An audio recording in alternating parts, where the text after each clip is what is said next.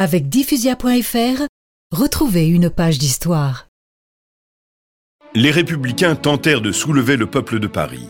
Quelques barricades s'élevèrent le 3, mais le lendemain, l'insurrection était terminée. Il y eut près de 400 morts. 27 000 personnes furent arrêtées et 15 000 condamnées, dont près de 10 000 connurent une déportation en Algérie. Le coup d'État fut plébiscité le 21 décembre 1851, avec plus de 7 millions de oui contre 600 000 non.